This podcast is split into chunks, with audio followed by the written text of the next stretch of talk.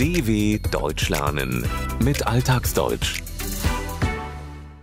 Zu Besuch im Schweizer Finanzmuseum. In Zürich gibt es ein Museum, das einen unterhaltsamen und lehrreichen Einblick in die Welt der Aktien und Finanzen bietet. Von der Mutter aller Aktien bis zum Brokerspiel ist alles dabei. Das Schweizer Bankwesen hat weltweit einen guten Ruf. Menschen aus der ganzen Welt legen hier ihr Geld an. Einen besseren Ort für ein Finanzmuseum kann es also kaum geben. Money, money, money, must be funny in the rich man's world. Mit Klängen von ABBA und einer ungewöhnlichen Begrüßung werden die Besucher in den Ausstellungsräumen in Zürich empfangen. Mein Name ist Merkur. Ich bin der römische Gott des Handels und der Diebe. Das Logo der ehemaligen Schweizer Börse erinnert an mich. Ehemalig deshalb, weil sich 1995 die drei bekannten Börsen von Genf, Basel und Zürich zur Six Swiss Exchange zusammenschlossen. Es ist die größte Börsenaktiengesellschaft der Schweiz, gefolgt von der kleineren Bern Exchange in Bern, der Hauptstadt des Alpenlandes. Mit Hilfe einer Stiftungsgesellschaft baute Six nach und nach eine der weltweit bedeutendsten Sammlungen historischer Wertpapiere auf. Etwa 10.000 Objekte rund ums Finanzwesen aus allen Epochen seit dem 16. Jahrhundert sind dabei zusammengekommen. Dazu gehört beispielsweise die Aktie der Niederländisch-Ostindien-Kompanie VOC, eines der größten Handelsunternehmen im 17. und 18. Jahrhundert.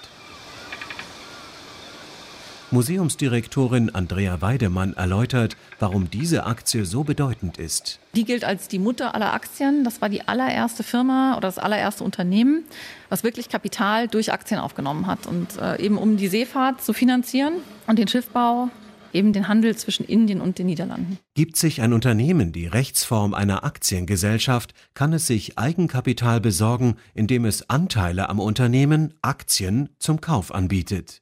Die niederländische Ostindien-Kompanie war laut Andrea Weidemann das erste Unternehmen weltweit, das diesen Weg der Kapitalbeschaffung ging. Daher gilt dieses Wertpapier als die Mutter aller Aktien, die allererste ihrer Art. Stolz zeigt die Museumschefin dann das Wertpapier der ehemals zweitgrößten spanischen Handelsgesellschaft, der Real Compañía San Fernando de Sevilla aus dem Jahr 1753. Für Andrea Weidemann gehört sie eindeutig zu den schönsten Aktien. Ist ein Kupferstich, sehr, sehr aufwendig gestaltet, die kleinen Figuren. Also das war nichts, was innerhalb von Stunden mal schnell aufs Papier gebracht war. Da hat jemand richtig viel Zeit damit verbracht, ähm, das zu gestalten. Es sind also nicht nur Papiere, die Wert hatten, es sind auch Kunstwerke. Früher nahm man sich noch die Zeit, die Wertpapiere auch künstlerisch zu gestalten. Sie wurden nicht mal eben schnell aufs Papier gebracht, gedruckt. Bei der ausgestellten Aktie der spanischen Handelsgesellschaft, die unter anderem den heiligen Josef mit Jesuskind zeigt, handelt es sich um einen Kupferstich. Für diese Kunstwerke wurde ein Bild in eine glatt polierte Kupferplatte seitenverkehrt eingeritzt. Druckte man das Bild anschließend auf Papier, erschienen die eingeritzten Linien schwarz, die polierten Bereiche weiß. Mit Hilfe von Touchscreens können die Besucher des Museums in die Geschichte der Aktien eintauchen und wichtige Etappen der wirtschaftlichen Entwicklung rund um den Globus kennenlernen. Sie erfahren, wie ein Aktienhändler arbeitet oder wie der Börsengang eines Unternehmens funktioniert. Die Wertpapiere werden in roten Vitrinen präsentiert, die die Form von Aktienkursen haben. Da geht es auf und abwärts so wie beim ebenfalls gezeigten Papier der New Yorker Investmentbank Lehman Brothers, deren Pleite 2008 eine der größten Banken- und Finanzkrisen weltweit auslöste. Damit, so Andrea Weidemann, hätte damals niemand gerechnet. Es gab die Lehman Brothers Bank 150 Jahre. Es war ein sehr, sehr erfolgreiches Unternehmen, die eigentlich immer auf das richtige Pferd gesetzt haben und gute Investitionen gemacht haben, immer stärker gewachsen sind aber sich dann in der Immobilienkrise komplett verspekuliert haben und dann ja wirklich sehr dramatisch untergegangen sind. Die Investmentbank Lehman Brothers hat lange Zeit immer auf das richtige Pferd gesetzt, die richtigen Entscheidungen getroffen. Doch dann verspekulierte sie sich, traf die falsche Investitionsentscheidung.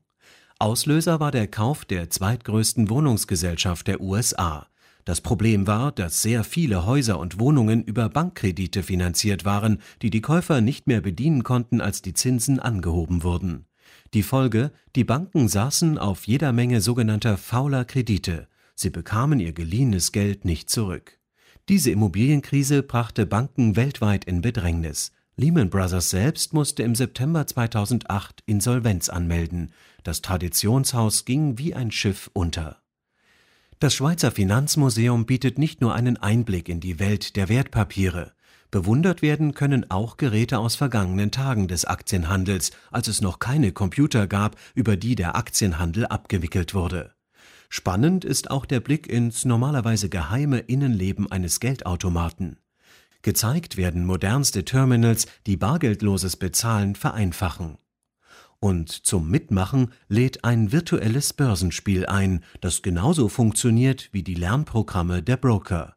Andrea Weidemann startet das Spiel zum Schluss des Rundgangs. Dann sehen Sie hier oben, die Uhr fängt an zu ticken. Es ist schon 9.07 Uhr. Und dann kann man einfach mal ein paar Aktien verkaufen. Und dann müsste man jetzt quasi gucken, dass man die, die man verkauft, zu einem möglichst guten Preis wieder nachkaufen kann. Also wir haben jetzt einen Leerverkauf gemacht. Wir, wir, wir hatten noch keine Aktien. Wir haben einfach mal angefangen zu verkaufen.